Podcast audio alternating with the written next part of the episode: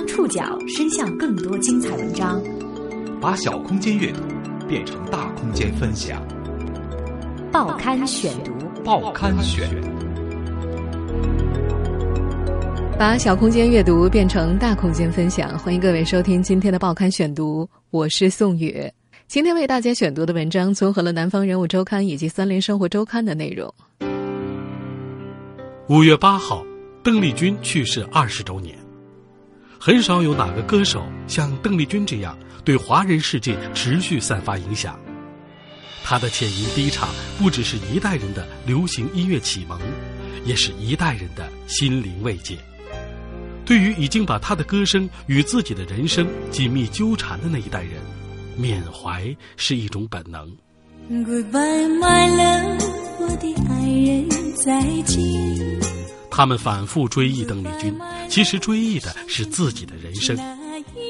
可是，对于在日益丰富多元的流行文化中成长起来的年轻和更年轻的一代，对于已经符号化的传奇，情感的建立却需要从真正的理解开始。今天的报刊选读，我们一起再见邓丽君。我会永远永远爱你在心里，希望你不要把我忘记。一场与众不同的演唱会即将开场。五月九号，台北小巨蛋。如果能许一个愿，邓丽君二十周年虚拟人纪念演唱会将用虚拟影像重建和裸眼三 D 投影技术，为歌迷们开启一段旧日时光。负责邓丽君数字复活事宜的是刚刚经历了《速度与激情七》里保罗沃克复活考验的特技团队。所谓的浮空投影，让大家感觉到它就像现场活生生的在你的眼前一样，它可以三百六十度的转身，而且啊，随着歌曲的编排呢，衣服的颜色也会跟着给大家的一套一套的换。在不久前举行的演唱会新闻发布会上。被复活的邓丽君穿着线下流行的服装，在舞台上唱起了《甜蜜蜜》。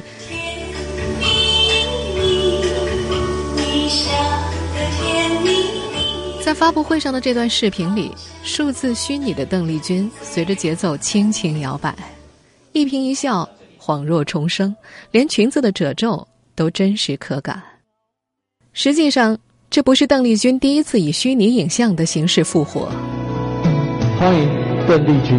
我没忘记你，忘记我。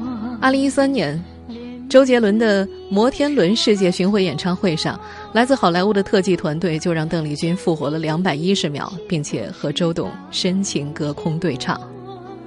在那次演唱会上，他不但演唱了自己的老歌《你怎么说》，还用特别的声音特技演唱了周杰伦的歌曲《千里之外》。和红尘客栈。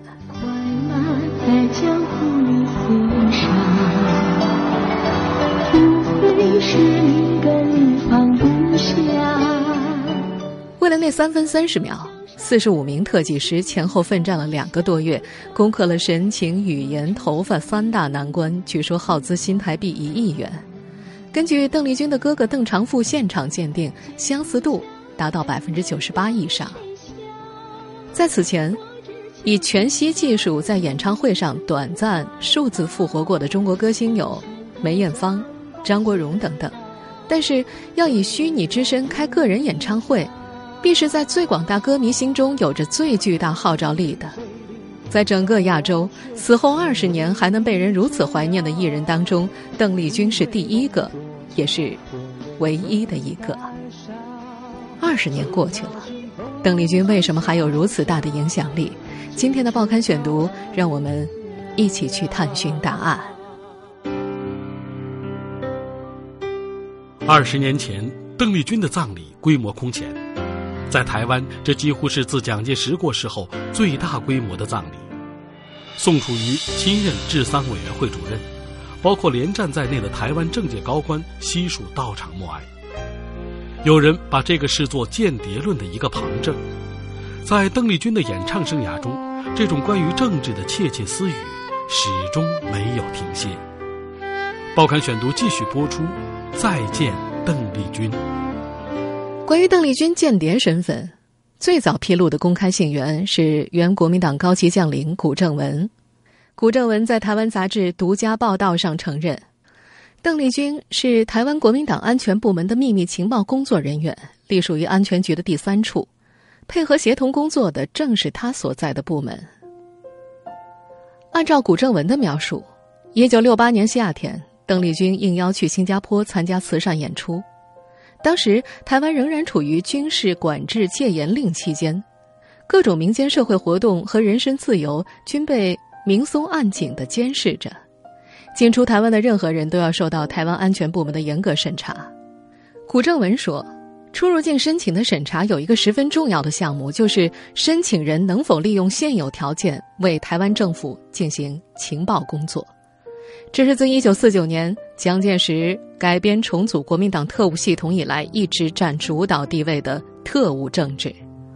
根据古正文的描述，当时许多台湾民间人士、知识分子以及文艺界人士为了出境，都不得已接受这一交换条件，被收编为。台湾安全部门的情报工作人员，而那年邓丽君十五岁，还是一个未成年人。日本记者宇崎真以及自由作家渡边野村二人曾经共同对邓丽君的生平进行四个月的追踪采访调查，出版了《邓丽君的真实》，其中写道：“关于邓丽君是间谍一事，我们的结论是肯定的。她所生活的那个时代，她所能选择的道路也。”只有这一条，冷酷的政治硬将邓丽君推上了政治舞台。以上说辞是否值得采信，大众始终存疑。但有一条是肯定的：邓丽君始终被时代政治所裹挟。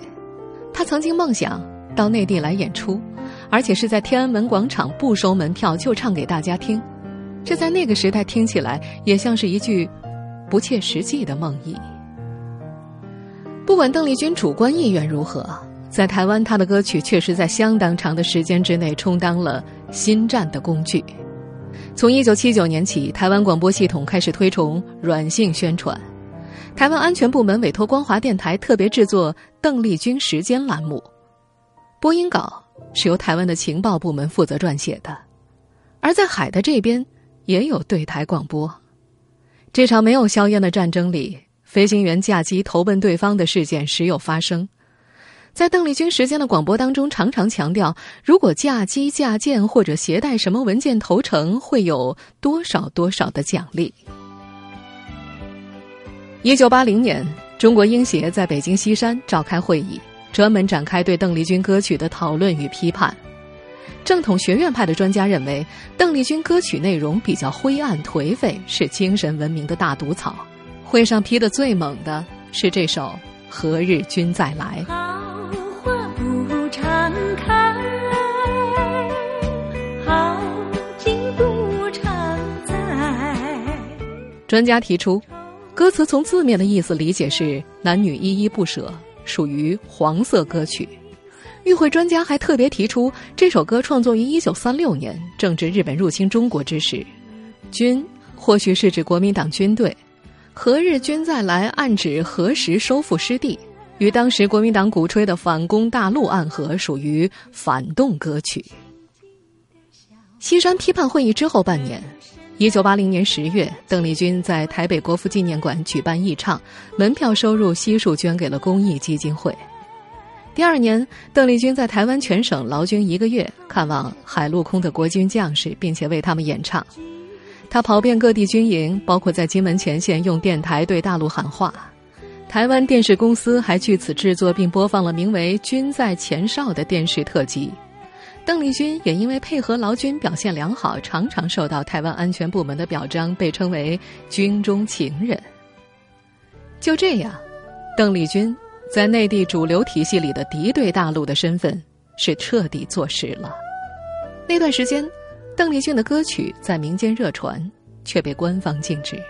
在抵制精神污染的运动当中，邓丽君成了文艺领域的黑靶子。这种现象，直到上世纪九十年代初期才渐渐改变。人大不过时代，在邓丽君四十二年的人生中，面对了很多自己无法选择的外部环境，他唯一矢志争取的，就是在演唱上的努力。报刊选读继续播出，《再见，邓丽君》。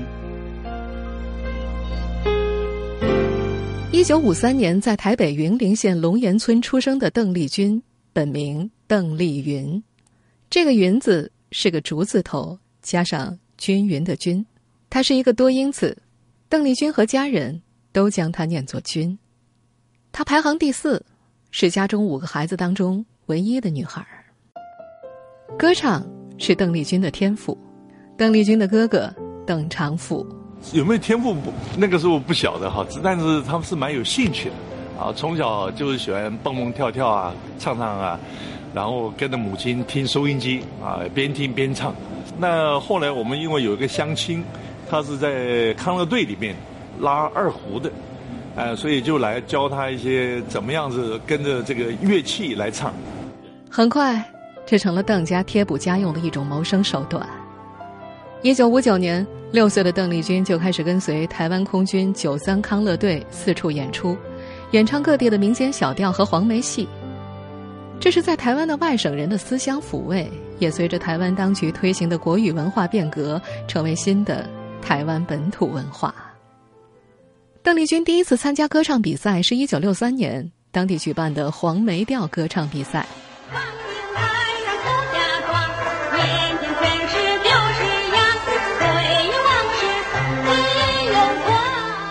这个片段出自李翰祥导演的黄梅调电影《梁山伯与祝英台》，当时这部电影在台湾大热，邓丽君以一曲仿英台反串梁山伯的唱段获得了冠军，她也因此有机会参加1966年正声公司的第一期歌星培训班，为期三个月，第一次正式接受系统的训练。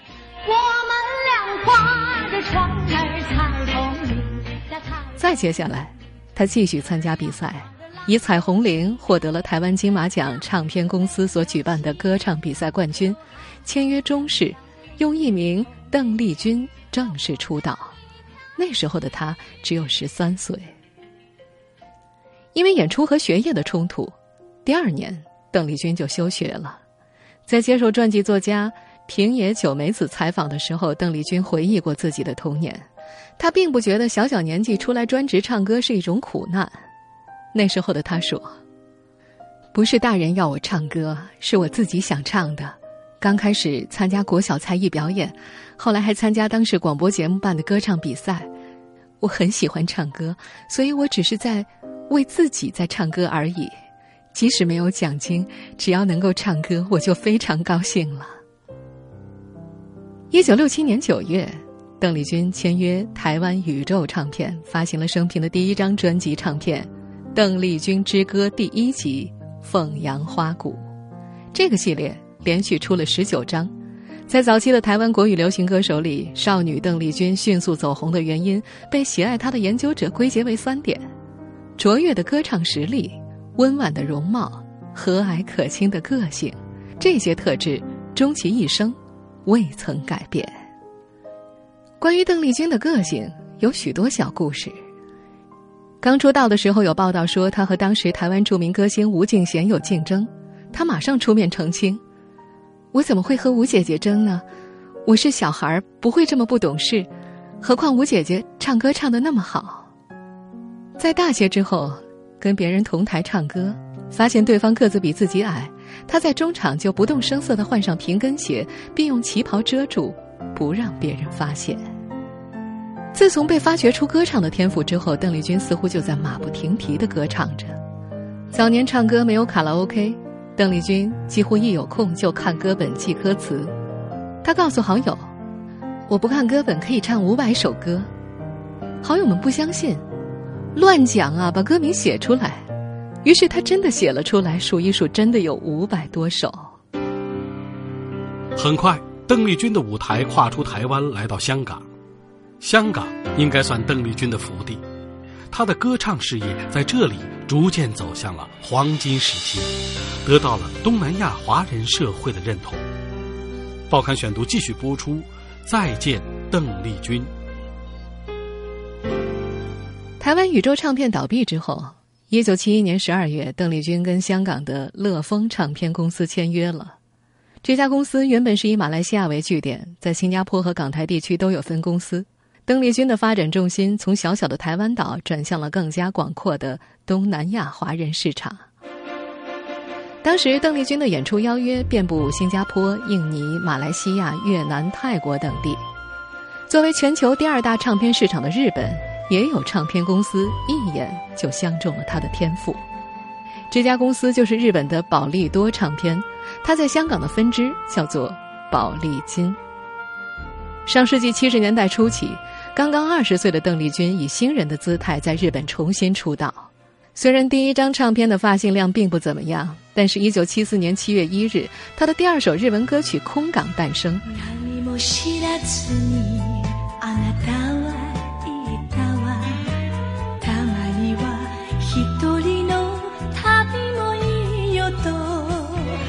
最后，这张专辑卖出了七十多万张新唱片，他也因此拿下了一九七四年度日本唱片大赏的新人奖。此后，邓丽君的歌曲维持一贯的风格，就是走描写恋爱中的女人的苦闷心情与不能见光的女人令人同情的境遇这种固定模式的路线。当时。公司为他设定的受众是二十岁到二十五岁的粉领族，但是调查显示，他的歌迷里四十岁左右的男性歌迷居多，而这个年龄段的消费者也一直是邓丽君持久的歌迷族群。邓丽君一生都坚持每到一地就努力学习当地的语言。去香港之前，她完全听不懂广东话，可到香港不到一个多月，她就可以在台上用粤语对答如流。去日本发展的时候，宝利多公司给他和邓妈妈都请了日语老师。邓丽君越学越快，邓妈妈反而有了依赖心理，越学越慢。后来，邓妈妈有一次跟邓丽君一同上街，有日本人告诉她，她女儿的日语不但地道，而且说的是上等阶层才用的高雅语言。邓丽君的歌唱事业在日本发展的风生水起，香港市场也不逊色。一九八零年十二月，他在香港宝丽金唱片推出了第一张粤语专辑《势不两立》，后来被广大歌迷所熟悉的那首《漫步人生路》就出自这张专辑。在你身边，路虽远未疲倦，伴你吻行一段接一段。接着，在香港的丽舞台举行了七天个人演唱会。这只是一个开始，他歌唱的黄金时代在他失恋之后才真正到来。那时，邓丽君与香格里拉酒店集团少爷郭孔辰的恋爱被太多人见证。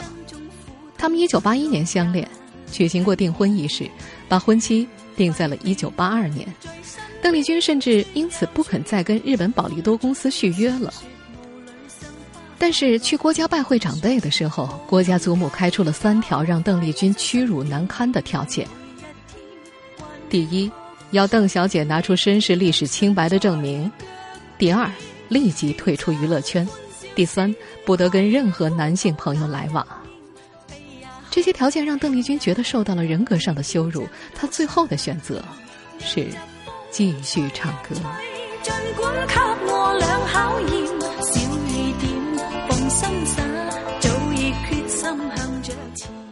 一九八三年就像是一个爆发之年，邓丽君参与制作了《淡淡幽情》，这张古风古韵的唱片被誉为她歌唱事业的最高成就。明月几时有？把酒问青天。一九八三年十二月二十九号到一九八四年一月三号，邓丽君在香港举办了十五周年纪念演唱会。门票提前两个月发售，两天就卖完了。原本预定的四场增加到了六场，门票仍然销售一空。全部观众大约有十万人，有三成来自内地。十五周年演唱会继香港之后，还分别开到了台湾地区、马来西亚和新加坡，所到之处几乎都掀起了邓旋风。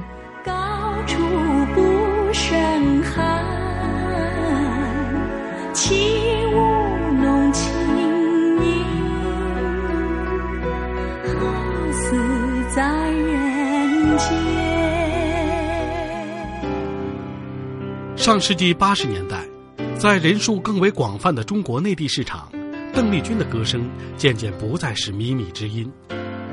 可那时的邓丽君其实已经处于半退休状态。报刊选读继续播出，《再见，邓丽君》。一九八五年二月一日，《北京青年报》刊登了题为《邓丽君说真高兴能有电话从北京来的新闻报道》。这篇报道是当时《北京青年报》文化艺术专栏的记者关键所撰写的新闻，是内地新闻界对于邓丽君第一次正式的新闻采访报道。至此，邓丽君被非官方的解禁了，收听她的歌曲不再是一件可能会学坏的事情。绿草苍苍，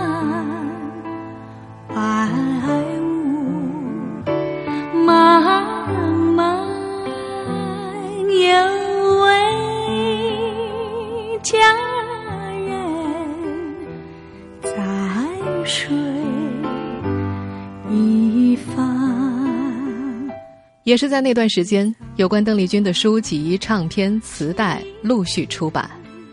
中国唱片总公司还整套引进出版了邓丽君歌曲磁带。在录像带、VCD 逐渐普及之后，邓丽君1984年在台北举行的“十亿个掌声”演唱会成了一时的宠儿。很多八零后、九零后正是通过家中父辈留下的这场演唱会的录像，才认识并且喜爱上邓丽君的。那时等待着邓丽君的是整整一个大国封闭荒芜之后的求新和求知欲。迄今活跃在中国文化一线的中流砥柱们，几乎无一例外的都把邓丽君奉为他们心目中不可逾越的经典，因为那是改革开放之后闯入他们文化记忆里的第一缕声音。崔健说：“邓丽君摇滚了全中国，因为她的歌不是软绵绵的，她的歌里有真正的个性。”导演贾丁说：“就那个时候，一个民族，呃，我们刚从这个动乱当中走出来，大家的心灵应该说全部都蒙受着各种各样的伤害。那么，邓丽君的这个歌出现以后，我觉得对我们来说是在那一个时期，应该说对于整个社会来说，它起到的作用是一种心灵鸡汤，它抚慰你们这些受伤的心灵，让你们啊能够在这种挣扎，或者在这种反思，或者在某种不平静的这么一种状态之中趋于一种平和。”让你们去重新去审视你们的生活，感受你们的生活。那时候的邓丽君可能还不太清楚，自己在内地市场到底掀起了什么样的旋风。邓丽君的哥哥邓长富，那个时候只是听说，说是他的歌有在大陆流行，但是红到什么程度他也不知道。当然我也是一样，我一直是到了两千年，到了内地以后，我才晓得，就是说哦，他的歌在那边还蛮流行的。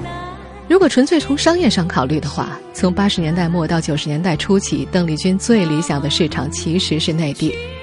偷偷听着她的歌获得启蒙的几代人都在翘首期盼她能够回来开个演唱会，这是一片有着十三亿人口的新天地。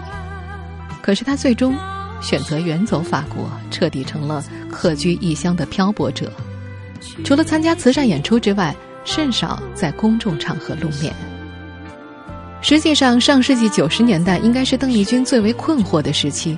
那时的她对于商业演出的意义产生了质疑，想要逃离，也想努力转型，但却并没有明确的方向。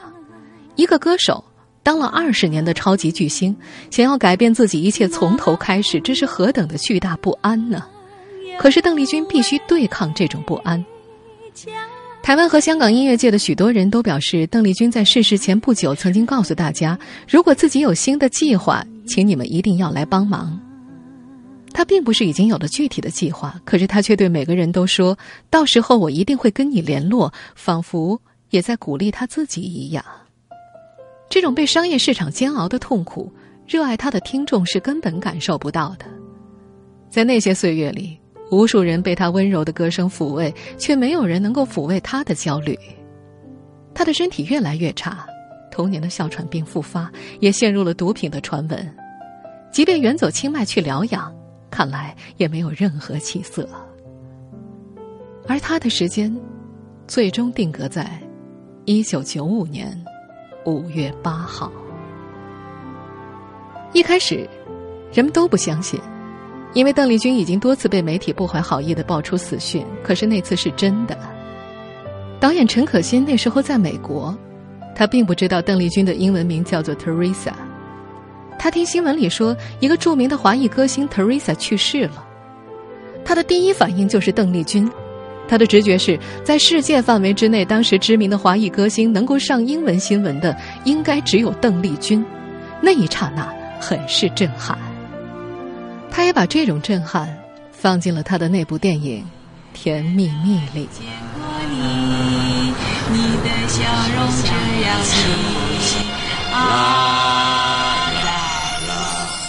如今回头再看，受邓丽君影响的那代人，不像今天受流行文化影响的人有那么多的选择。他们那代人中的很多人是通过邓丽君开始了解什么叫流行音乐。从这个意义上来讲，邓丽君是中国大众文化的一个重要坐标点。打个不太恰当的比喻，这一点有点像猫王之于美国摇滚乐，披头士之于英国摇滚乐。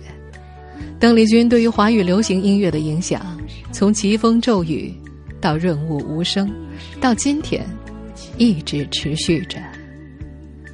听众朋友，以上您收听的是《报刊选读》，再见邓丽君。我是宋宇，感谢各位的收听。今天节目内容综合了《南方人物周刊》以及《三联生活周刊》的内容。收听节目复播，您可以关注《报刊选读》的公众微信号，我们的微信号码是“报刊选读”拼音全拼，或者登录喜马拉雅 FM。下次节目时间再见。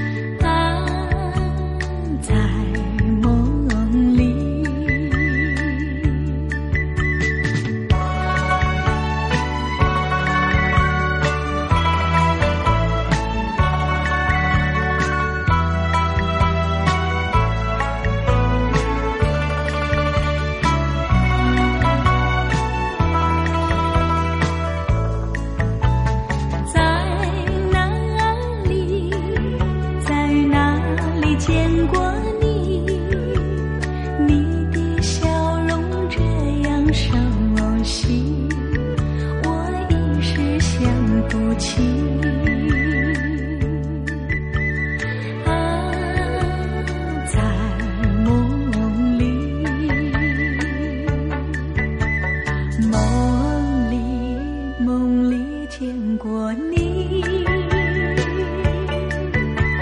甜蜜笑得多甜蜜。